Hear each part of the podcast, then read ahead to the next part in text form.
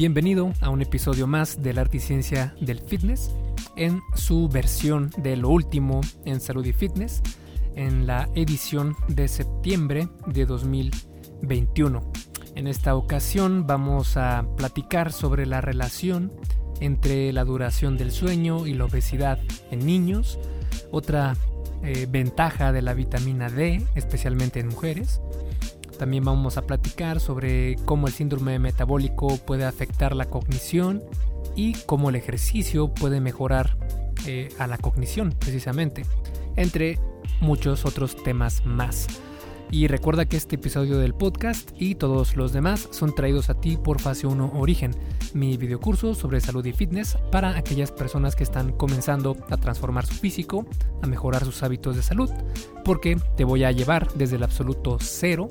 No necesitas absolutamente nada de experiencia para llevar a cabo Fase 1 Origen, y de hecho por eso su nombre Origen y em, está diseñado específicamente para que hagas ejercicio en casa y también para que lleves un plan de nutrición sin tener que sufrir todos los días por comer cosas que no te gusten. Al contrario, vas a seguir comiendo las cosas que más te gustan. Obviamente, ahora sí sabiéndolo hacer y haciéndolo siempre con moderación y de forma mucho más saludable.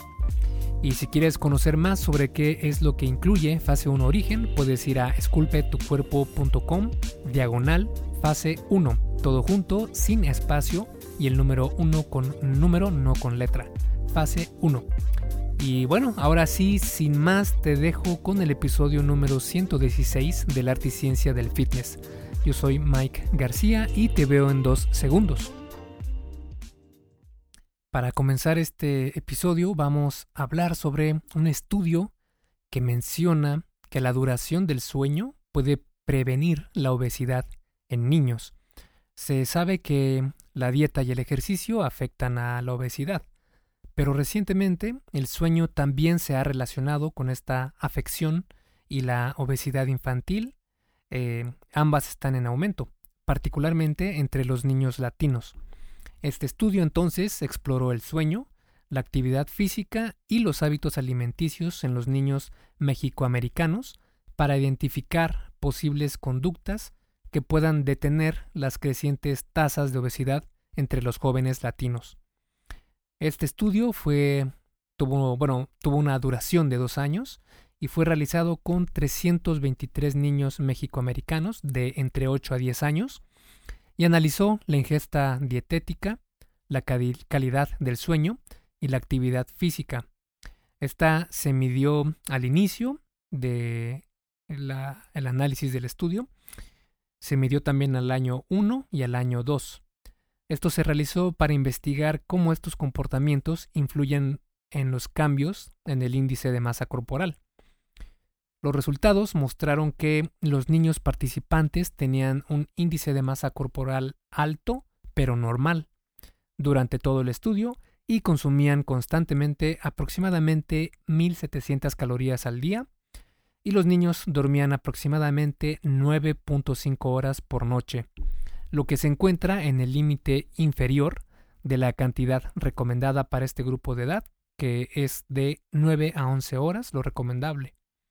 Su actividad física, de moderada a vigorosa, alcanzó la actividad, perdón, la cantidad recomendada, que fue de 60 minutos al día, y esto fue solo al inicio. En todos los puntos de tiempo, una mayor duración de sueño se asoció con un índice de masa corporal más bajo y un índice de masa corporal más bajo se asoció con una mayor cantidad de actividad física moderada a vigorosa al inicio y en el año 1. Una mayor ingesta de calorías se asoció con un índice de masa corporal más alto en el año 2. En general, este estudio reveló que un sueño adecuado y constante juega un papel en la protección contra la obesidad infantil. Y esto nos habla mucho de cómo el cuerpo humano es un ente que está interrelacionado con muchos otros eh, sistemas y el sueño, siendo el sistema reparador de nuestro organismo, es claro cómo puede afectar tanto positiva como negativamente a nuestra salud. El siguiente estudio habla sobre la vitamina D y cómo podría ayudar a aumentar la supervivencia en mujeres con cáncer de mama. La investigación experimental sugiere que la vitamina D puede tener potentes efectos contra el cáncer. Además, la investigación observacional ha informado de una asociación entre niveles bajos de vitamina D y peores resultados de supervivencia en mujeres con cáncer de mama. Desde el metaanálisis más reciente, que el metaanálisis es un estudio de estudios y es, digamos, la cúspide de eh, la jerarquía de evidencia científica que tenemos hoy en día. Este eh, metaanálisis más reciente examinó los vínculos entre el estado de la vitamina D y los resultados de supervivencia en mujeres con cáncer de mama. Y estos resultados se han publicado, eh, mejor dicho, desde estos resultados anteriores, se han publicado varios estudios nuevos relevantes. Por lo tanto, los investigadores de, esta, de este estudio realizaron un metaanálisis, pero ahora más actualizado. El metaanálisis cubrió 12 estudios que investigaron las asociaciones entre los niveles de vitamina D en sangre y los resultados de supervivencia en 8.574 mujeres con cáncer de mama. Los resultados a analizar en cuanto a supervivencia fueron la supervivencia general, la supervivencia específica del cáncer de mama y la supervivencia libre de enfermedad. Para la mayoría de los estudios, las categorías de niveles más bajos y más altos de vitamina D en sangre se definieron en un rango menor a 40 a 50 nanomoles por litro, que esto es lo mismo a 16 a 20 nanogramos por mililitro, y mayores de 50 a 85 nanomoles por litro, o 20 a 34 nanogramos por mililitro. Esto fue respectivamente. Y la duración del seguimiento del estudio varió de aproximadamente 2 hasta 14 años. Los resultados mostraron que, en comparación con los niveles más altos de vitamina D, los niveles más bajos de vitamina D se asociaron con una supervivencia global 57% menor la supervivencia específica del cáncer de mama un 44% inferior y la supervivencia libre de enfermedad un 98% más bajo. Debido a que este fue un metaanálisis de estudios observacionales, todavía no se puede establecer una verdadera causalidad, porque recordemos que los estudios observacionales simplemente son eso, observan que hay un vínculo, que hay una relación, pero no necesariamente indican que un factor es el causante del otro factor. Por eso hay que tomar estos resultados como un primer paso para seguir investigando sobre este tema, más no se puede sacar una deducción 100% fiable de que en realidad la vitamina D es el factor que ocasionó estas mejoras, estas, estos menores riesgos de eh, perecer por cáncer de mama. El siguiente estudio habla sobre cómo el síndrome metabólico, que estas son varias afecciones como la obesidad, la hipertensión, la diabetes, pueden afectar la capacidad cognitiva. El síndrome metabólico es, como te comentaba, una acumulación de varias condiciones dañinas, generalmente una combinación de obesidad, triglicéridos elevados, glucosa en ayunas elevada, HDLC bajo o hipertensión, entre otros. Se sabe que el síndrome metabólico es un factor de riesgo de enfermedades como la diabetes o las enfermedades cardiovasculares y es cada vez más frecuente, pero también podría conducir a un deterioro cognitivo. Para eso, este estudio cruzado evaluó a adultos mayores e incluyó a 1.131 participantes, de los cuales 618 tenían síndrome metabólico todos los participantes tenían 70 años. Los investigadores evaluaron a los participantes en cinco dominios de la cognición, que fueron la memoria, la atención, velocidad de percepción, la función ejecutiva, la fluidez verbal y las habilidades viso visoespaciales. Y evaluaron su salud cardiovascular, estado educativo y estado del gen ApoE, ya que se sabe que el gen ApoE4 o una variante o alelo de este gen aumentan el riesgo de que una persona desarrolle la enfermedad de Alzheimer, la cual es obviamente una enfermedad de la cognición. Los resultados mostraron que los participantes con síndrome metabólico tenían una cognición más baja en tres dominios, que fueron la atención, función perceptiva, la función ejecutiva y la fluidez verbal. Esta asociación solo se encontró en participantes que no tenían el alelo APOE4 o habían alcanzado niveles de educación superior.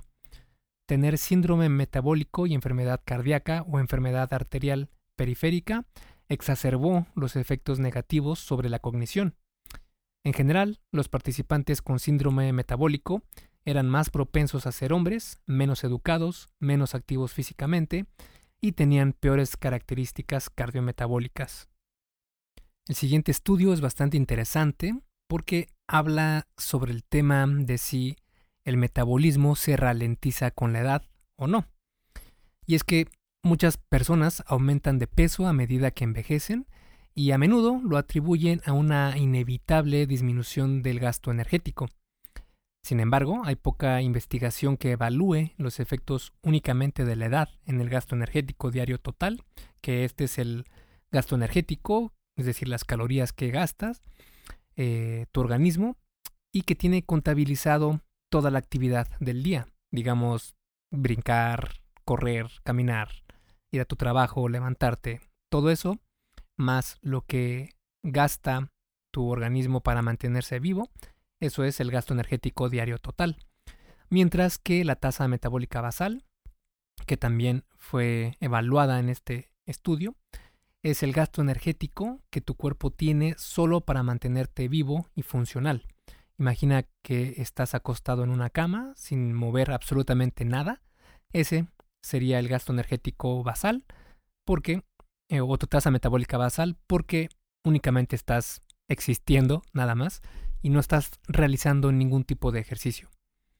Este estudio entonces analizó los efectos de la edad, el sexo y la composición corporal en el gasto energético diario total, utilizando dos conjuntos de datos. El primero fueron datos sobre 6.421 personas de 29, 29 países desde 8 días de nacidos hasta los 95 años de edad, cuyo gasto energético diario total se había evaluado mediante agua doblemente etiquetada.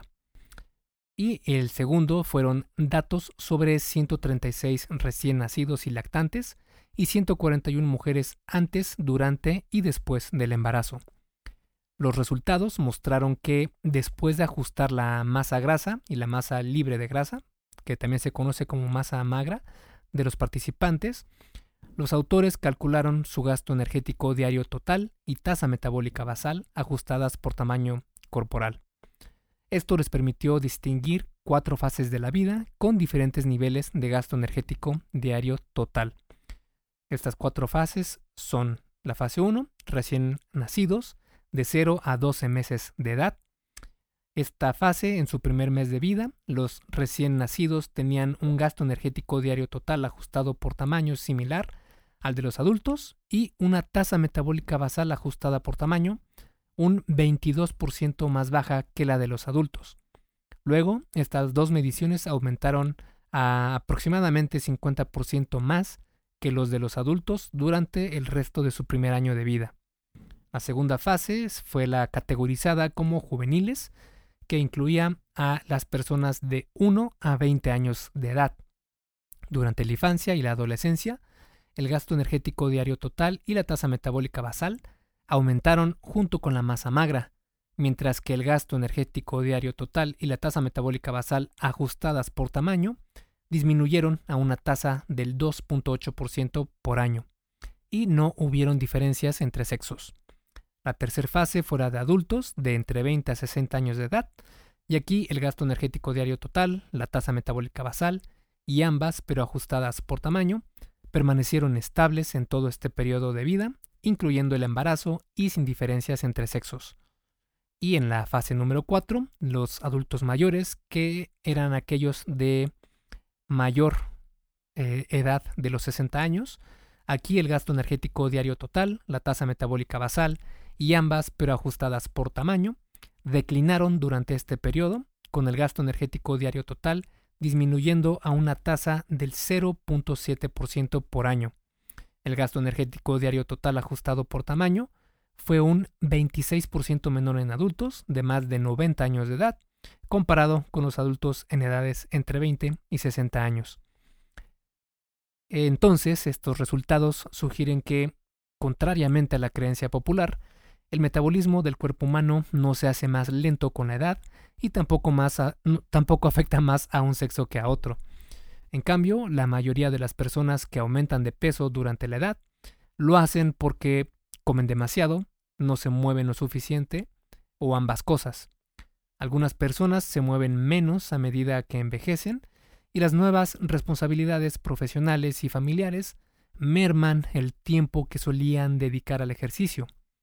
Pero la mayoría de las personas, según lo que demostró este estudio, en realidad no queman menos calorías a los 50 que a los 20. En otras palabras, las personas que comen en exceso, es decir, comen más de las calorías que queman, en sus 50 ya comían en exceso a los 20, pero el exceso calórico es lo suficientemente pequeño como para que este aumento de peso de un año a otro no sea evidente. Por ejemplo, si aumentan solo un kilo al año, no podrán ver una diferencia significativa entre un año y el siguiente, pero su cuerpo a los 50 años tendrá visiblemente más grasa que su cuerpo a los 20.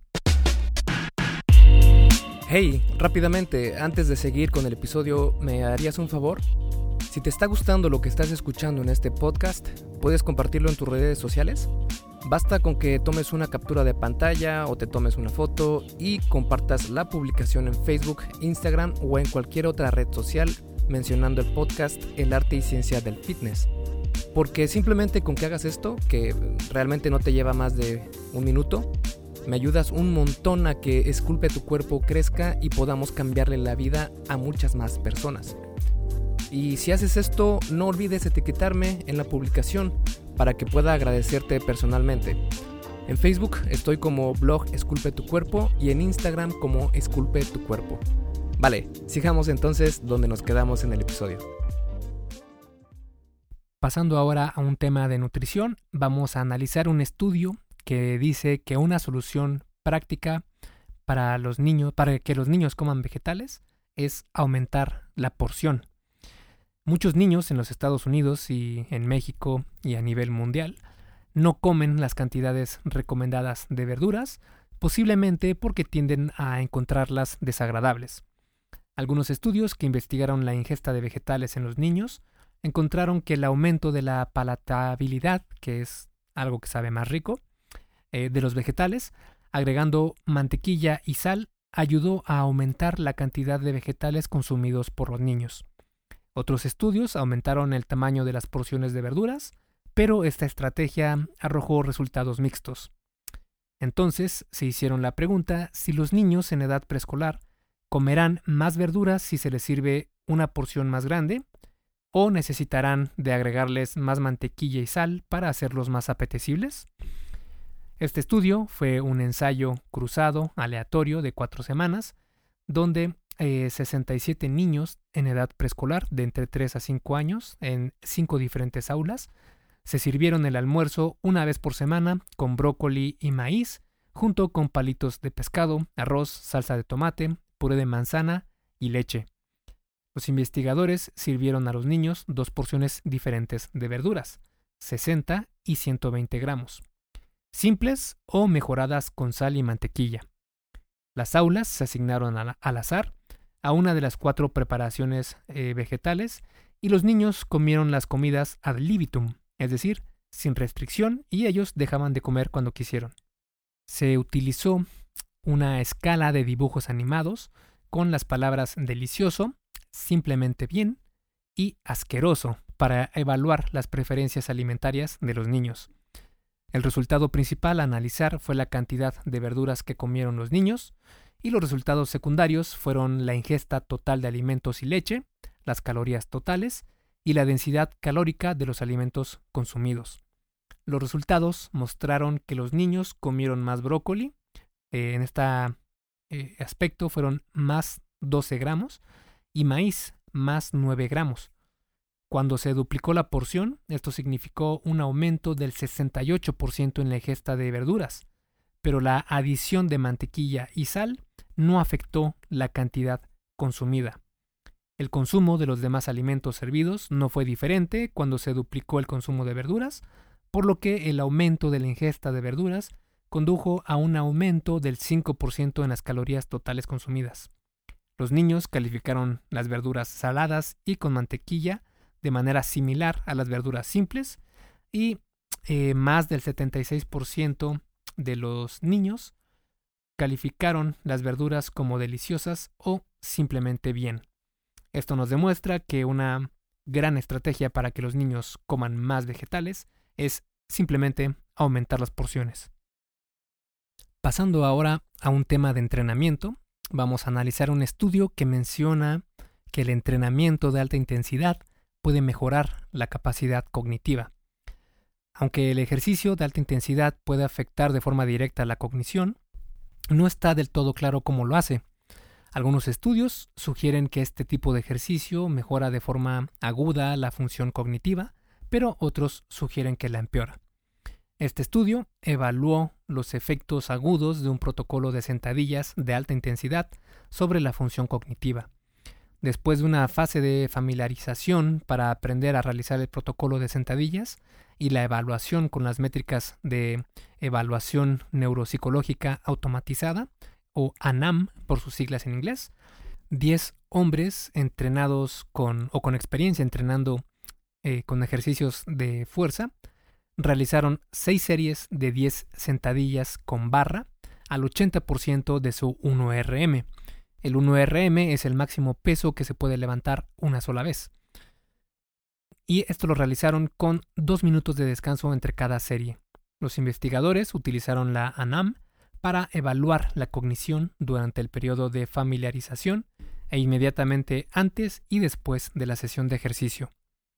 Los resultados mostraron que siguiendo el protocolo de ejercicio, los participantes demostraron una mayor precisión y un tiempo de reacción más rápido en una tarea de procesamiento matemático que evaluó las habilidades computacionales básicas, la concentración y la memoria de trabajo, así como la velocidad de reacción. Por el contrario, los participantes exhibieron una peor precisión en una tarea que evaluó el aprendizaje y el retraso en la memoria de reconocimiento visual. Esto nos muestra que el ejercicio de alta intensidad puede afectar la cognición de diferentes formas. Tal vez nos haga más agudos en cuanto a la concentración y reacción, pero también nos puede hacer más propensos a una reducción en la capacidad de aprendizaje y reconocimiento visual. Un detalle a tener en cuenta aquí es que los, set, los tests fueron realizados inmediatamente después de entrenar y esto puede haber sido el factor que influyó en la disminución en la capacidad de aprendizaje y reconocimiento visual, ya que hay otros estudios que muestran que ejercitarse antes de estudiar es mejor para la retención de lo aprendido. De hecho, si quieres ver, ver más un poco sobre este tema, aprender un poco más sobre este aspecto de cómo el ejercicio ayuda a la cognición, puedes ir a esculpetucuerpo.com y busca el ejercicio es más importante de lo que crees o algo así, y te va a aparecer un artículo que escribí sobre este tema. Y el último estudio que vamos a analizar en esta ocasión es sobre los suplementos o en la categoría de suplementos y habla sobre la terapia de reemplazo de testosterona y el control de peso y su relación con la mejora de la cognición en hombres mayores. En los hombres mayores, la obesidad se asocia tanto con el deterioro cognitivo como con niveles bajos de testosterona. Puede entonces la terapia de reemplazo de testosterona, combinada con un programa de control de peso, mejorar la cognición en los hombres mayores. Este fue un análisis secundario de otro ensayo controlado aleatorio que evaluó si la terapia de reemplazo de testosterona mejoraba la, función cognitiva en hombres mayores con obesidad e hipogonadismo, que esta es una condición en la que el cuerpo produce niveles más bajos de lo normal de algunas hormonas. Un total de 83 hombres mayores de 65 años con niveles bajos de testosterona, con obesidad y fragilidad física, fueron asignados al azar para recibir tratamiento de reemplazo de testosterona que se aplicó de forma tópica mediante un gel aplicado una vez al día o un placebo durante seis meses. Todos los participantes se sometieron a un programa de dieta y ejercicio diseñado para lograr una pérdida de peso de aproximadamente el 10% del peso corporal a los seis meses. El resultado principal a analizar fue el cambio en la puntuación de cognición global. Los resultados secundarios fueron cambios en la puntuación de los subcomponentes cognitivos, como el procesamiento de atención, de información, la memoria, la función ejecutiva y el lenguaje. Además de las puntuaciones cognitivas, los autores también evaluaron la fuerza muscular y el consumo máximo de oxígeno en una prueba gradual en la caminadora eléctrica y recolectaron también muestras de sangre para, evaluar la sensibilidad a la insulina, la proteína C reactiva de alta sensibilidad, el factor de crecimiento similar a la insulina 1 y las hormonas sexuales. Los resultados mostraron que la cognición, cognición global, la atención, información y las puntuaciones de memoria mejoraron más en el grupo de terapia de reemplazo de testosterona que en el grupo de placebo. Los aumentos en el consumo máximo de oxígeno, la fuerza y la testosterona total y la disminución de la hormona luteinizante fueron predictores independientes de la mejora en la cognición global. La terapia de reemplazo de testosterona debe ser una forma de seguir con salud masculina después de una edad avanzada, pero esto siempre tiene que ser de la mano de un médico preparado y jamás ser utilizada como un ayudante para la ganancia de músculo o como pretexto para mejorar la cognición, ya que eh, se ha demostrado que su uso sin algún tipo de monitorización eh, profesional y más aún cuando no la necesitas, cuando estás joven y no necesitas ningún tipo de terapia de eh, reemplazo de testosterona, pues se ha demostrado que es bastante negativo a la salud y de hecho no hay manera segura de utilizarlos. Así te digan que puedas hacerlo con protectores hepáticos y un sinfín de cosas que se hacen para asegurar que no te vaya a afectar la salud. Créeme que es un volado. Hay muchas personas que pueden pasar años y nunca sufrir nada por los esteroides. Eh, de hecho, hay eh, personajes conocidísimos eh, que es obvio que consumen esteroides y no les pasa nada mientras que a otras personas solamente con la primer utilización ya pueden comenzar a sentir y a tener los efectos negativos en su salud. Y por eso siempre eh, trato de dar mi opinión en cuanto a que no es necesario utilizar este tipo de ayudas ergogénicas, a menos claro que ya tengas una edad mayor y que seas eh, un prospecto para una verdadera terapia de reemplazo de testosterona, en ese caso, pues sí, pero es muy diferente a intentar hacerlo solo porque quieres verte más grande muscularmente. Y bueno, hasta aquí esta edición del arte y ciencia del fitness, en lo último en salud y fitness. Espero que te haya sido de ayuda y que te haya parecido interesante. Nos vemos la próxima semana. Esculpe tu vida, comienza con tu cuerpo. Y hasta aquí el episodio del podcast de hoy. ¿Te gustó? Si es así, déjame una calificación y tu opinión en Apple Podcast. Es muy sencillo y no te lleva mucho tiempo. Con esto me ayudas a que el podcast suba en el posicionamiento de Apple y así podamos llegar a más personas. Si tienes alguna duda o sugerencia, puedes mandarme un email a contacto. Veo absolutamente todo lo que me llega al mail y respondo personalmente a todos. Puedo tardarme un poco por la cantidad de mensajes que recibo al día, pero ten por seguro que sí te responderé. Gracias por escuchar el podcast de la arte y ciencia del fitness y espero haberte ayudado a aclarar algunas de tus dudas.